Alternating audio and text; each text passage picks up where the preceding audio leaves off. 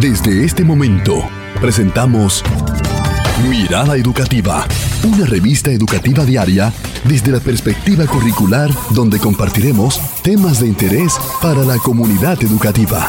Mirada Educativa.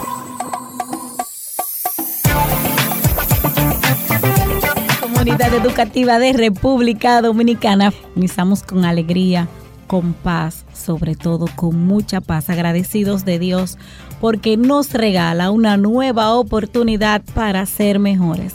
Comunidad educativa de la República Dominicana que nos sigue a través de los 95.3 en Santo Domingo, las regiones sur y este, y los 106.5 la región del norte. Y está con nosotros Olga Sánchez. Oh, qué saludo, muy buenos días. Me parece que estamos en lucha libre. Pero muy bien, muy bien. Gracias por el recibimiento. Me gusta así. Qué bien, animado.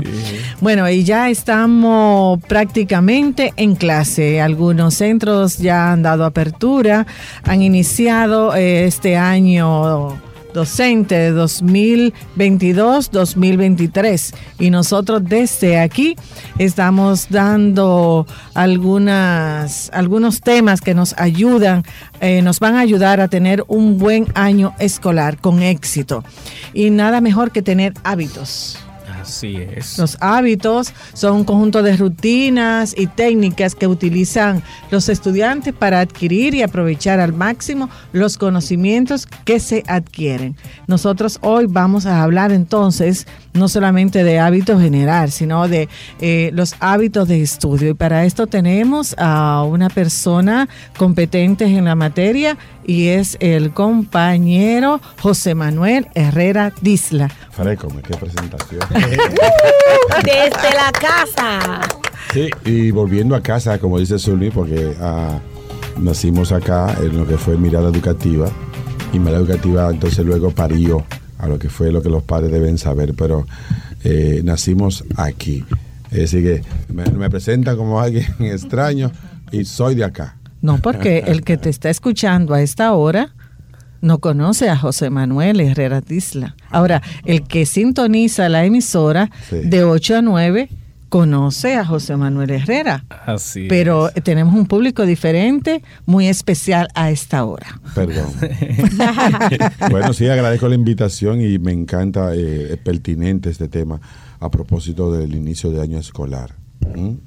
Sí, porque es importante que ahora que vamos a iniciar este año escolar y también algunas universidades también inician próximamente su cuatrimestre, su semestre y es importante que todas las personas, no solamente los estudiantes, tengan buenos hábitos y qué mejor para los estudiantes que desarrollen sus hábitos de estudio, eh, esta conducta donde se practica con regularidad para mejorar la capacidad de adquirir y consolidar conocimientos. Ahora vamos a ver contigo qué tú consideras que son los hábitos de estudio.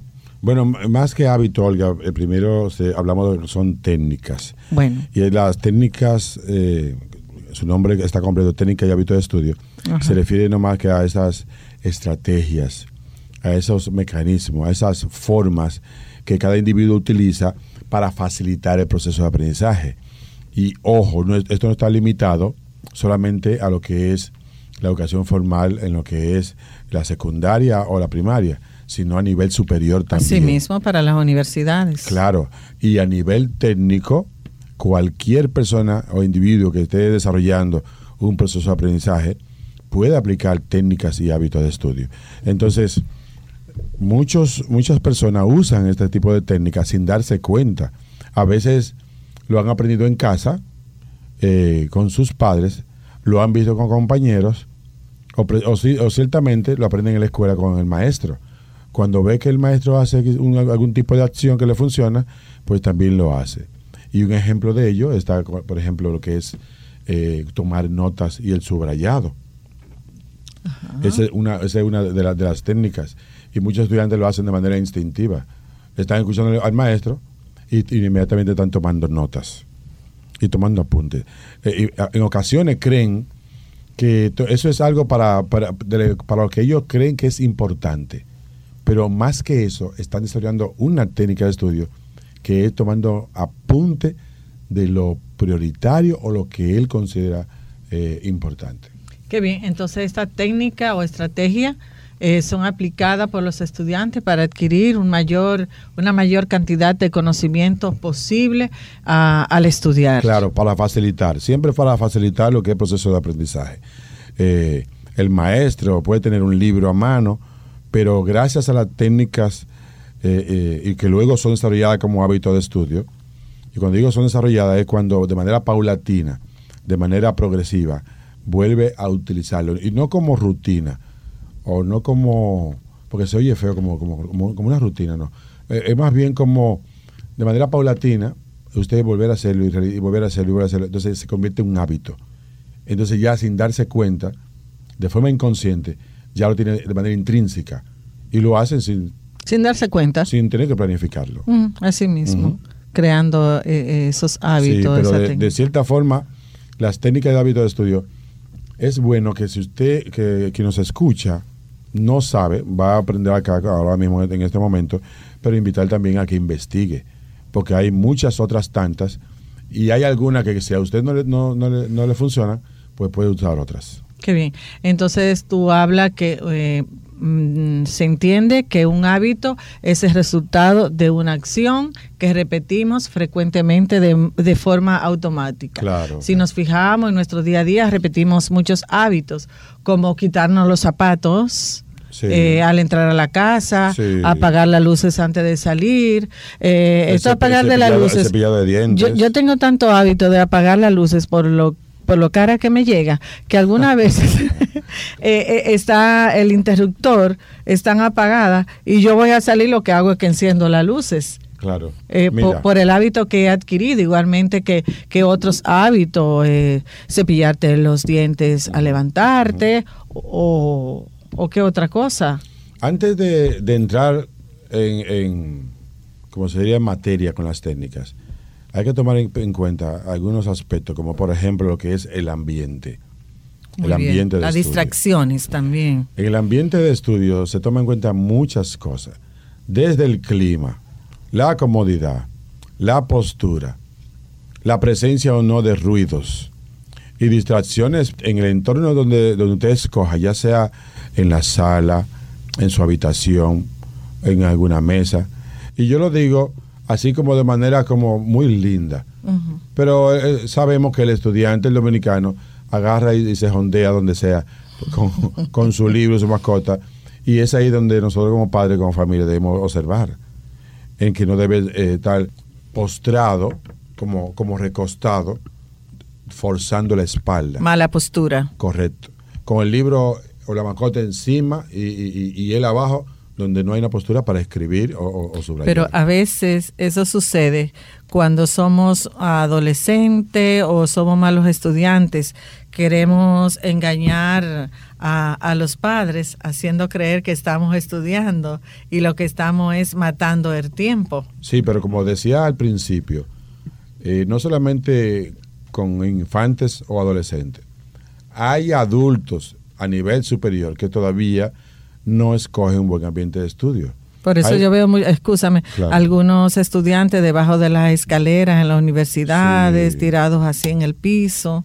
Hay personas que estudian con dos audífonos, con una canción eh, a todo dar, eh, leyendo la clase y una canción de, rock eh, súper ruidosa. Dirán, dirán algunos, bueno, le funciona. Bueno, es que no es debido. Es decir, el cerebro de alguna manera debe estar enfocado en una cosa en específica, en este caso si va a estudiar. Pero entonces está con la música bien ruidosa. Bueno, hay expertos que dicen que la música favorece, pero hay que ver qué tipo de música. ¿Qué tipo? Exactamente. El tono y el volumen.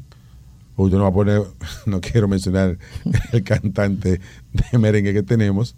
No, no, no, no, no lo diga, Usted con ese merengue bien alto, ¿verdad? En vez de estudiar y adquirir conocimiento, sale dando brinquito. Con un dembow y usted estudiando para una para un examen de sociales, esa favorita de Leonicio o de filosofía. Dígame usted, ¿cómo combina? Para nada. Entonces el ambiente es fundamental. eh, y el clima también favorece. A veces no, eh, no solamente la música, distrae el televisor, distrae la tableta, el celular.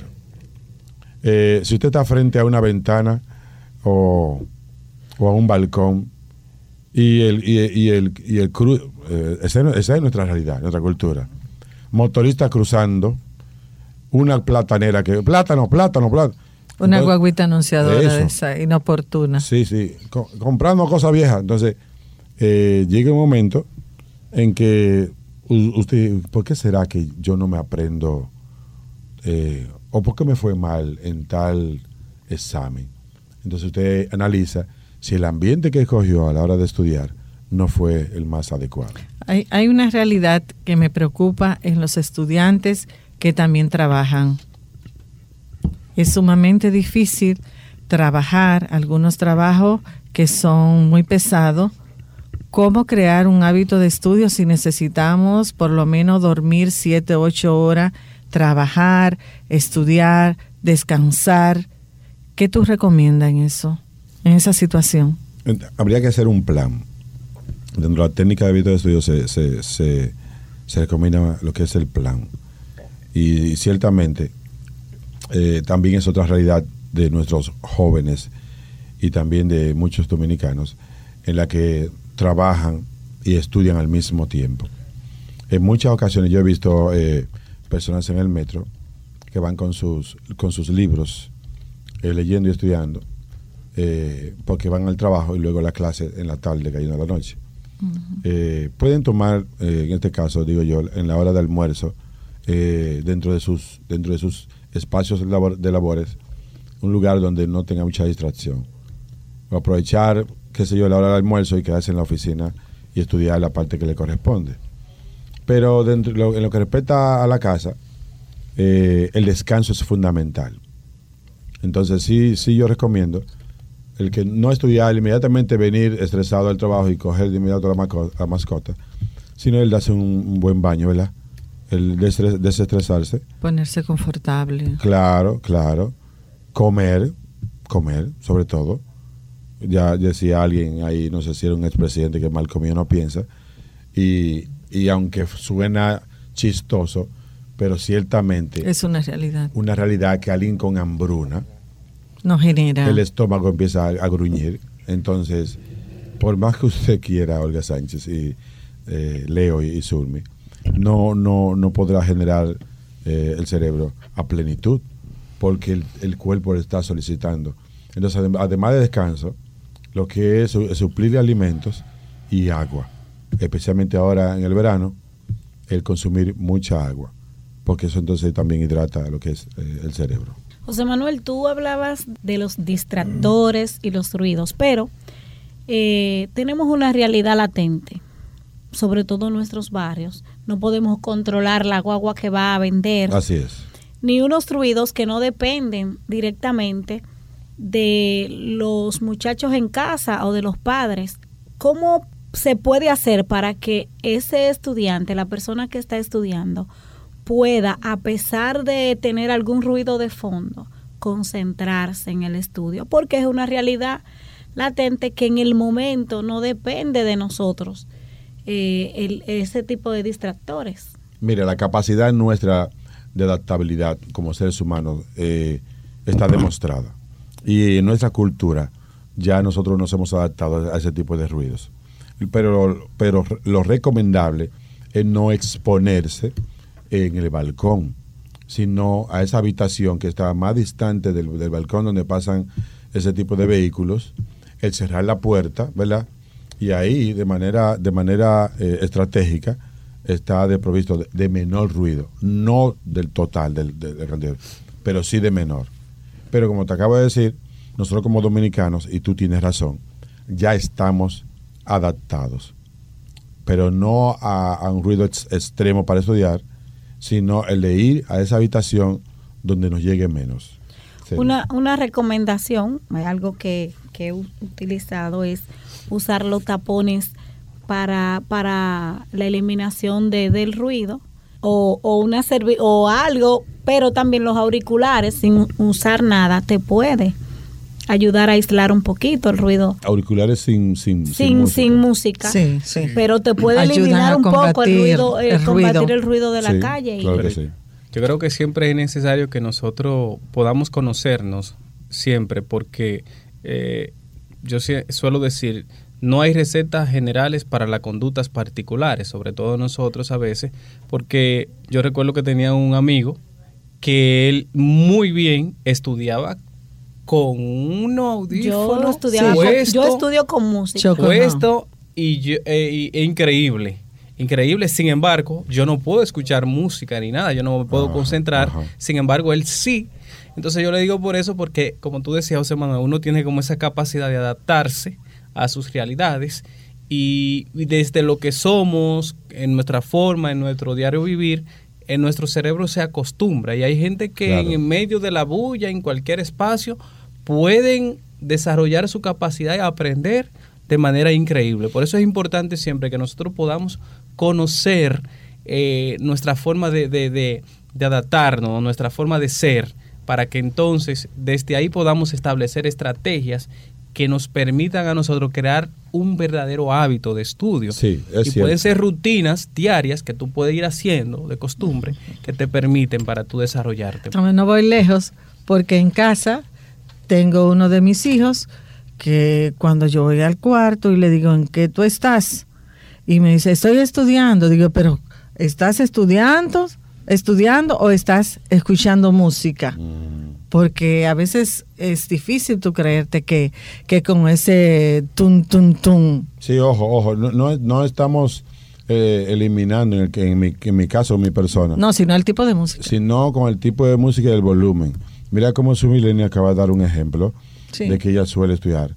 Eh, y si le preguntamos, a- me atrevo ahora a su milenia qué tipo de música ella suele escuchar cuando está estudiando. Son música suave, baladitas. Sí. Entonces ahí vamos, ahí vamos, que yo estoy seguro que ustedes han trabajado estos temas acá, al igual que nosotros, lo que se llama estilos de aprendizaje. Sí. Qué bien. Y es entonces donde Leo cae, en conocerme qué estilo es el que yo tengo para aprender. Si yo soy kinestésico, si yo soy auditivo, ¿eh? si soy visual.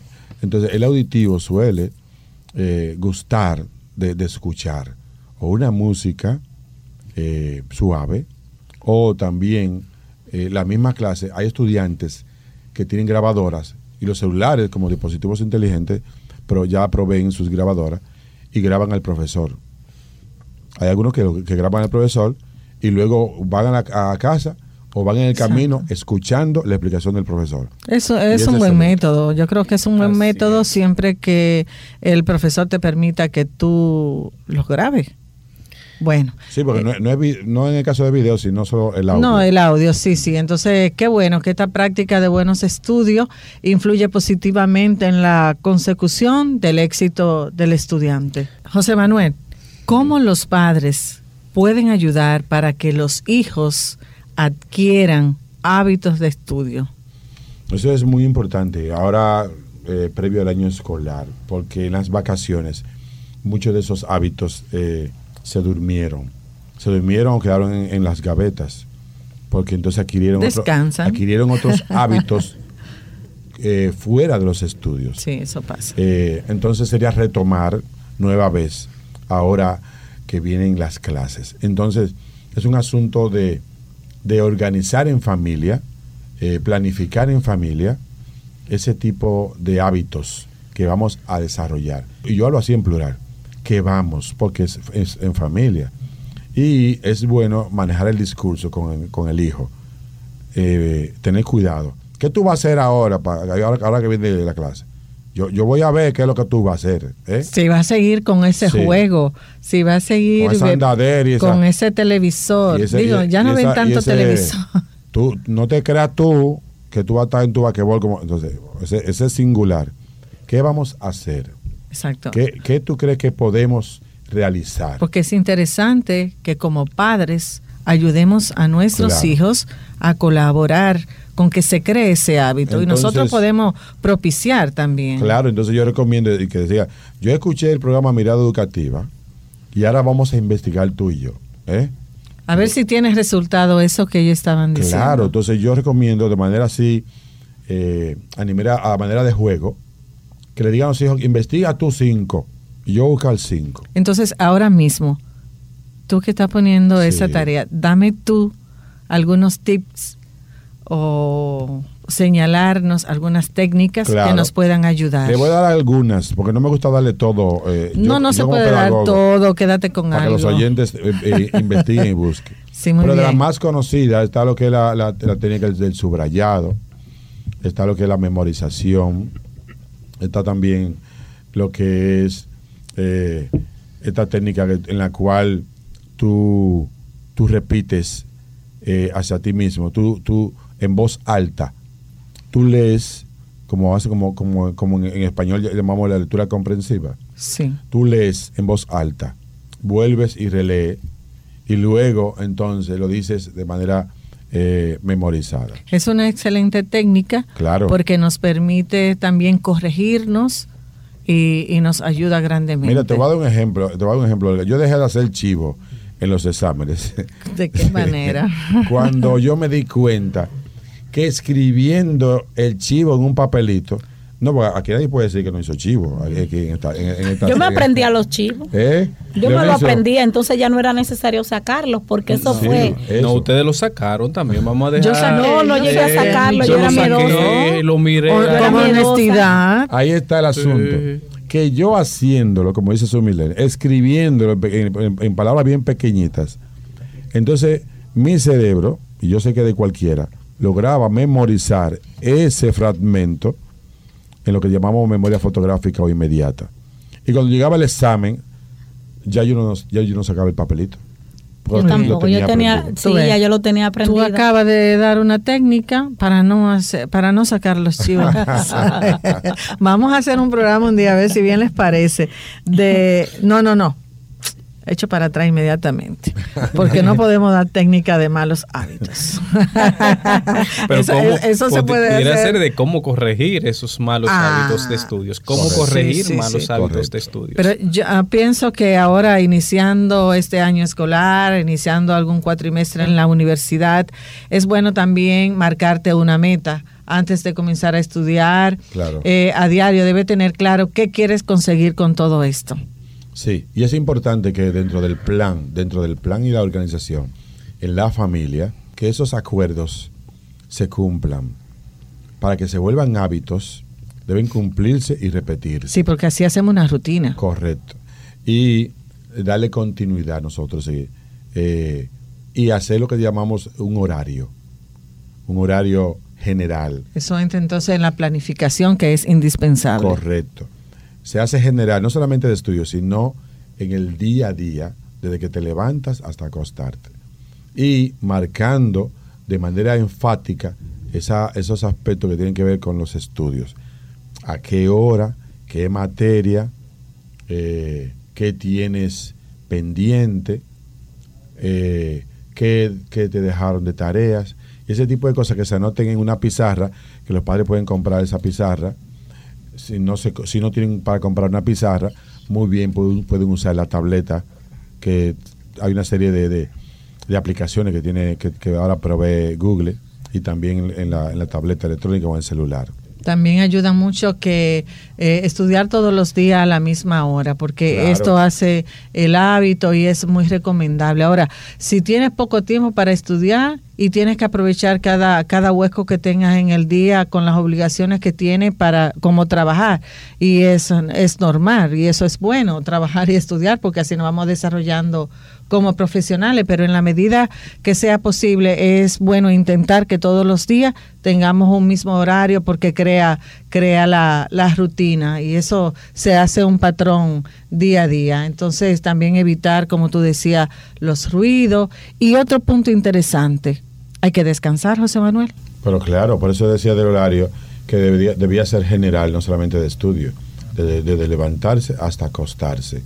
Y en ese horario está establecido, junto con el hijo, a qué hora él hará cada cosa.